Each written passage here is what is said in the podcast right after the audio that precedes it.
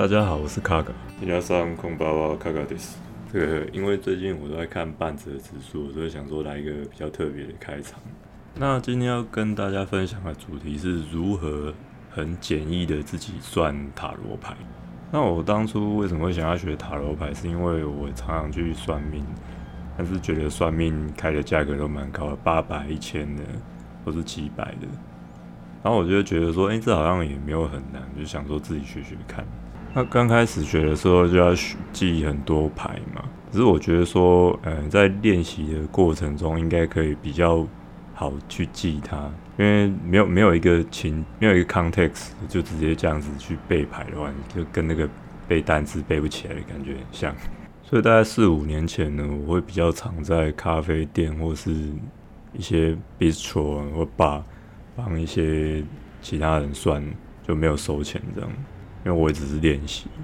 那在开始之前呢，我还是想提醒大家一下，就是塔罗牌其实它只是一个工具，去帮助我们解决问题，或是我认为它是一个提供我们看事情角度，从各种不同角度来看一件事情的一个道具而已。那最终你还是要回归到你自己去解决你人生上的问题，你自己还是要去面对，而不是说我我非常不喜欢说你今天算了以后，你就只是。啊，一切都没问题了，然后都不用自我检讨，然后也就是算个开心这样子。那我觉得这样子对你帮助不大，你不不要算。有时候甚至算的太多，或是问的问题不好的话，反而更让你心烦意乱，你可能会错失更多机会。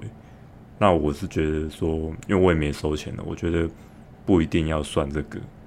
但是如果有时候真的是找不到什么方法去。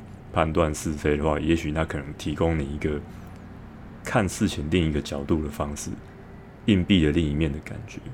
有时候你永远看这个十元，你就是只有看到纸的那一面，你没有看到人头。那也许它可能可以让你看到另一个角度。有可能你今天对一件事情满头热、满腔热血，然后你一算之后，哇，给你浇一头冷水。那浇了一头冷水，不是代表说就叫你不要去做这件事情了，只是说。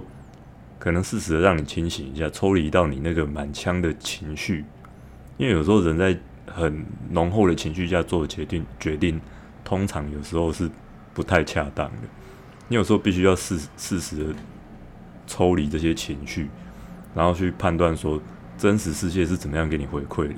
那如果真实世界给你回馈跟你想象的是有落差的话，你可能要做一些修正。Anyway，我觉得。在你算之前，有一个比较好的心态是，你要接受它有可能算不准，你也要接受它有可能算得准的这个状况，这样是一个会会是一个比较好的开始。那更重要的一点是，你在跟帮你算塔罗这个人沟通的时候，你最好问的问题是很明确，尤其是托特塔罗啊，不是我讲错，呃，维特塔罗，维特塔罗会比较需要你。讲的更明确一点，因为他回答事情通常是一针见血、铁口直断的那一种。那如果你是托特或是奥修，他可能会比较偏重于内心的反省。那我觉得那种可能比较算是，诶内心上的修养，它比较不算是你今天要做一个很精确的占卜，可能就不太适合用这样的道具。那每每个每个流派，它用的方式，它的用的功能不一样。我觉得一个比较好判断说你今天算了以后塔罗牌对你有没有帮助的一个检核点是，它是让你更冷静的，还是让你更焦虑的？假如你算了以后让你变得更慌乱，那你最好是近几个月都不要再搞这个玩意，因为它并不能让你变得更好。那假如说你今天算了之后，它真的有帮到你的话，那就很很 OK，表示你今天在。很很棒的时机使使用的这个道具，但是主角还是你本人，而不是这个牌。简单的说，牌组牌面提供给你的任何占卜资讯，没有不可以违背说人世间的一些物理法则。就是比如说，你今天明明已经做错事，那你被骂，你真的就是该死。你不能期待塔罗牌就是呃塔罗牌讲的比较好，所以你就听塔罗的。你你自己要有一个有有一个觉知，说我我不能只想听好听话，我要站在一个比较客观的角度看自己的状态，这样才能帮你解决问题。除非说你今天只是要寻求一个安慰的话，那你就也许直接去看韩剧就好，你你也就直接逃避现实就好，你更不需要花时间，或者就好好睡一觉是更好。好的，那以上就是 disclaimer 免责声明书了。我个人常用的牌阵啊，牌阵阵型有三个，一个是时间之流，只有三张牌，然后另外一个叫 A B 二选一。A B 二选一，顾名思义就是给你 A 方案跟 B 方案，然后你去比较说这两个方案哪一个比较好。那还有最后一个是六芒星阵。里面最实用的，我觉得是 A B 二选一。A B 二选一好处是说，它可以帮你很明确的比较两个物件，你到底要选哪一个。而且你在执行 A B 二选一这个阵型的前提之下，这个假设前提之下，你已经有一个很明确的选择题。那一个好的问题可以帮助你选到一个更精确的答案。比如说，你今天问的很模棱两可的话，那你也会得到一个模棱两可的答案，你也会非常难解牌。那我们今天呢，就先从这个最实用的 A、B 二选一牌阵来讲好了。那塔罗牌因为有正逆位的关系，所以你洗牌的时候不可以说像扑克牌那样顺顺的洗，因为你这样子上下就不会有让它颠倒的机会所以你要让它盖。盖像洗麻将一样这样盖在桌上这样洗。那有的书会说，哎，新手先不要考虑正逆位啊，先直接看就全部当正位来解牌就好了。那我个人是很不喜欢这种说法。就是像以前在学生时代，老师要教一个软体的时候，可能会觉得说，哎，这好像太难了，我们先从简单的地方教。或是英文老师有时候觉得说。啊这太难了，我们先教简单一点。那最后会发生什么事情？就是你学到的都是阉割掉的资讯，你没有在一个完整的系统里面，你学到的都是残章跟散落的资讯。所以我不喜欢这样。所以要么就一一开始直接就判断正逆位，我是比较喜欢这样，这是我个人习惯。那洗牌的时候，请你用双手用逆时针的方向去洗。转动这个牌去翻搅它，然后一边洗的时候一边思考你要想的问题，最好是已经有两个很精确的、很确定的目标，两个很确定的方案，或是两个不同的人，whatever。那洗到什么时候呢？洗到你本人，或是你你帮他算的那个朋友，他他喊停的时候，你就停下来，然后把牌整理起来。整理起来的过程，尽量小心不要吐槽或是吊吊牌怎么样的。就是我我个人是不太喜欢这个感觉，就是不知道为什么，好像每次吐槽或是吊牌，那次算的好像就是没有到那么好，所以可能是我自己心理作用。好，那现在牌整理好了嘛？整理好牌之后，请你用左手把牌。往也是逆时逆时针方向旋旋转成诶，牌比较长边是面向你的，然后呢要切牌，就是用左手抓一撮牌往前放，再用再抓一撮牌往后放，把牌分成三堆，再重新叠起来，然后呢最后用左手。也是逆时针的，把它从本来横横向你的，因为我们刚刚是长边面向你的，所以你现在转九十度，它就会变短边面向你的。那你转九十度的时候，也是用左手用逆时针转九十度面向你。那最后这一步就是要要练一下，用右手很华丽的推开成一排一条龙的，然后就可以开始抽牌了。首先假假想你面前有一个九宫格，好了，很像，诶电话号码的那个一二三四五六七八九，最下面一排是一二三，中间是四五六，最上面是七八九。想象你在二的地方放了一张牌，就是靠近你的第一行的中间这一张。那这张牌呢，就是从刚刚那一条龙里面，请你用左手找一张牌，往下顺顺的朝你的方向拉出来，不要去改变牌的正逆位方向，把它放在刚刚说二的位置。那这张牌先不要打开，先盖住，它就是代表你目前个人的状态。好，那依序呢，你要在四跟七的地方各放一张牌。那四的位置呢，就是 A 选项，A 选项比较近期的未来的状况。那七的部分呢，七的部分就是 A 选项更远以后的未来会发生进一步的情况。那接下来 B 的部 B 的 B 选项的部分就是六跟九，六的部分就是 B 选项比较近期的可能发展的未来。那九就是 B 选项你选择之后比较。远一点的影响，大概是这样子。那都选好之后呢，请你用左手横向的，请你不要上下翻开，你要左右翻开，不然你会变动到它原本的正逆位方向。就是用左手左左右的把它掀开之后，全部翻开来看。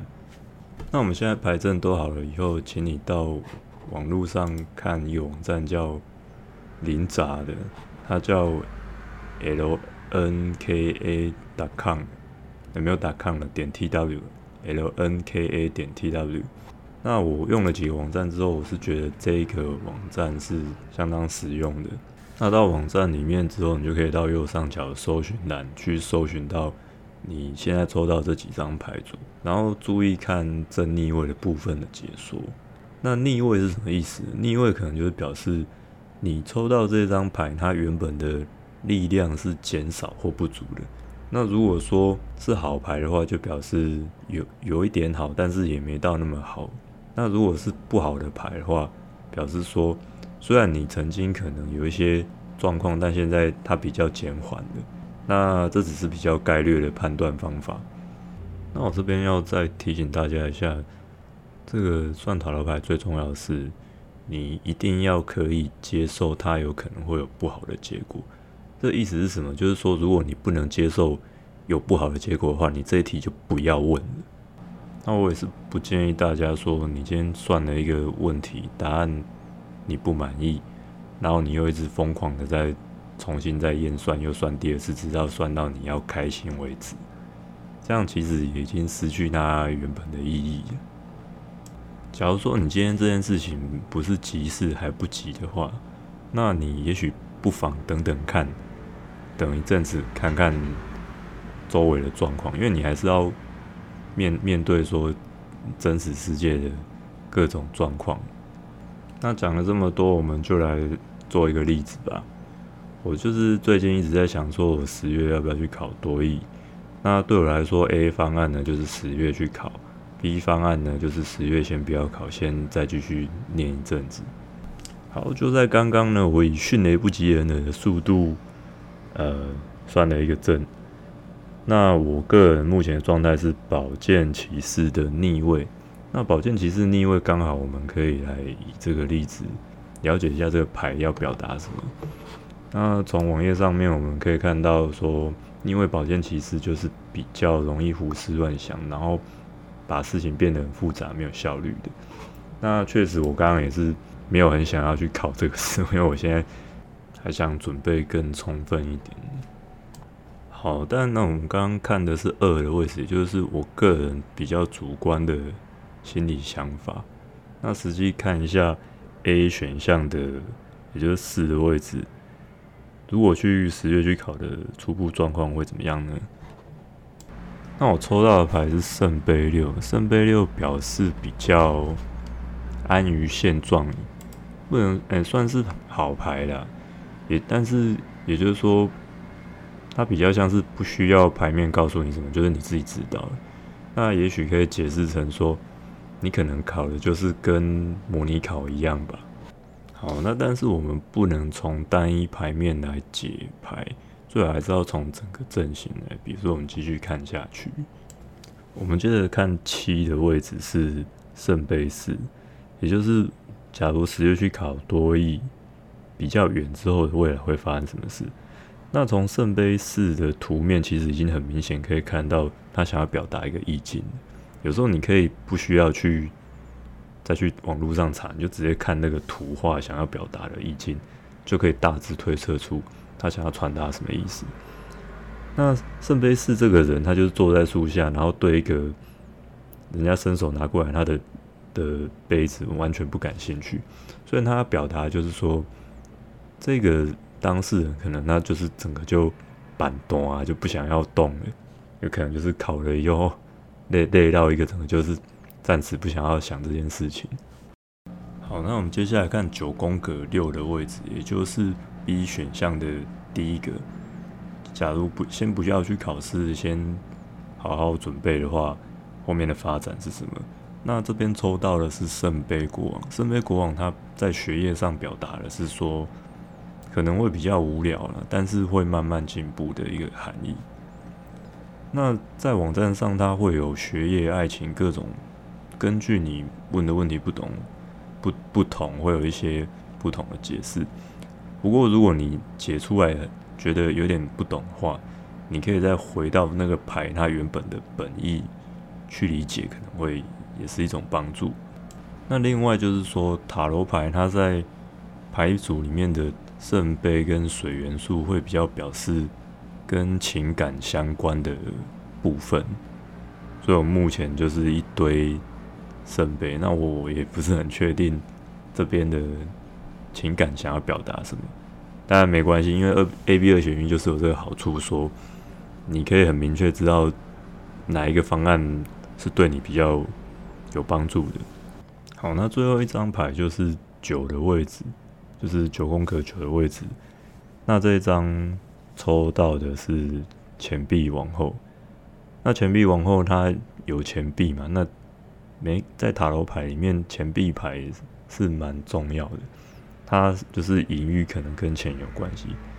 假如你今天算牌的过程有抽到那种就是钱币牌的逆位的话，你可能就是要小心一点，可能会有破财的这个。占卜资讯在里面。好，那除了我刚刚第一张二的位置个人心态部分抽到逆位之外，其他都是抽到正位的。那这张钱币王后也是，钱币王后她主要想表达的是务实跟省钱赚钱、稳定的女性的相关的议题，所以她在我的目标上是跟我想要的比较接近的。那这样从这个牌证，我们就可以很明确的看得出来说，我得到的结论就是再准备一阵子再去考会比较好。好，那今天的分享就到这边结束了，谢谢你的收听。